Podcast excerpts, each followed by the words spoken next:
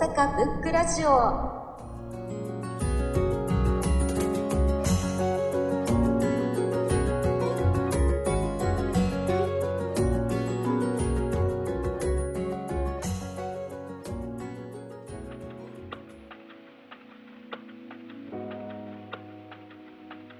とお話しするのが、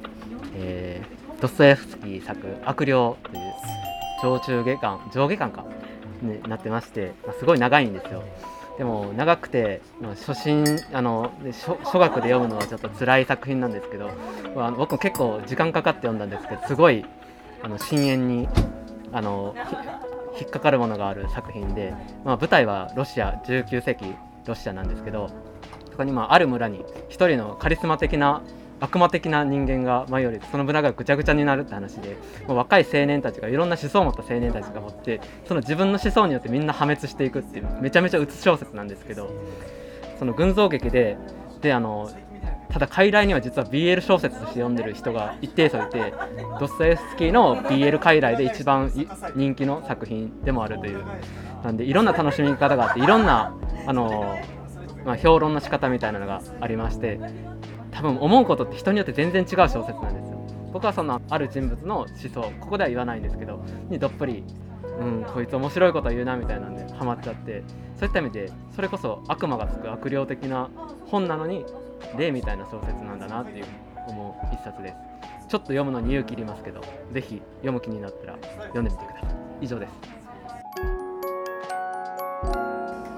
人間破滅劇ですねホラーホラー人間怖いというか人間って愚かだねってちょっとニヒリズム的な小説で。あ霊っていうのはあのキリスト教的な霊なんでお化けが出てくるわけじゃないんですよ。キリスト教のなんか聖書に書いてある豚に悪魔がついてブヒブヒ言いながらみんな川に飛び込んで死んじゃったっていう話があるんですけどそれが最初に書いてて、まあ、それが人になってるみたいなんでみんな疲れたように新しいロシアはこうだって言って青年たちがわーって若い青年の圧力熱気で言うんですけどみんなそのまま破滅していくってそれぞれの思想のもとでなんかリンチ殺人が起こったり殺人が起こったり。でみんなあのそれぞれ思いという熱い思い持ってる連中なんですけどっていう小説なんです。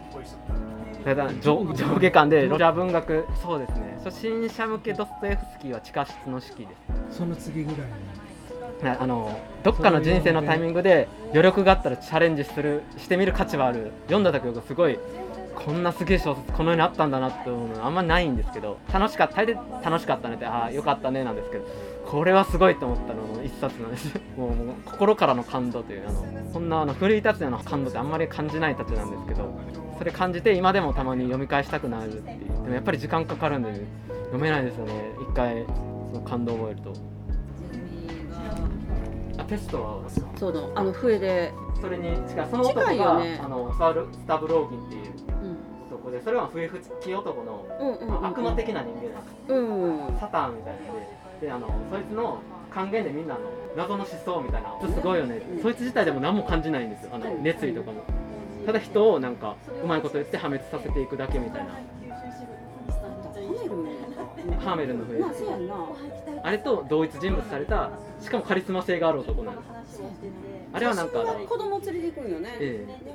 おえ。なんかねそれが子供が村の人たち青年たちみたいなで平穏やったロシアのなんか田舎村がもうそいつら来たせいでもうむちゃくちゃなっていくみたいな狂っちゃう人もおれば放火事件もあったりでみんな主要人物いろんな理由で死んでいくっていう。その悪霊を読んでからもう今のロシア情勢の見え方が見え全然変わる方違いますだからあのあのプーチンが考えてるあのイかれた思想の根源もそこにあるんじゃないかっていうのも感じられるっていう。特に今おすすめですね。今一番もう世界的悪霊みたいなもんですよ やばいことじゃあ今こそ読むべきあ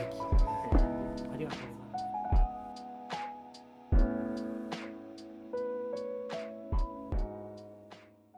ご視聴ありがとうございました。次回をお楽しみに。大阪ブックラジオ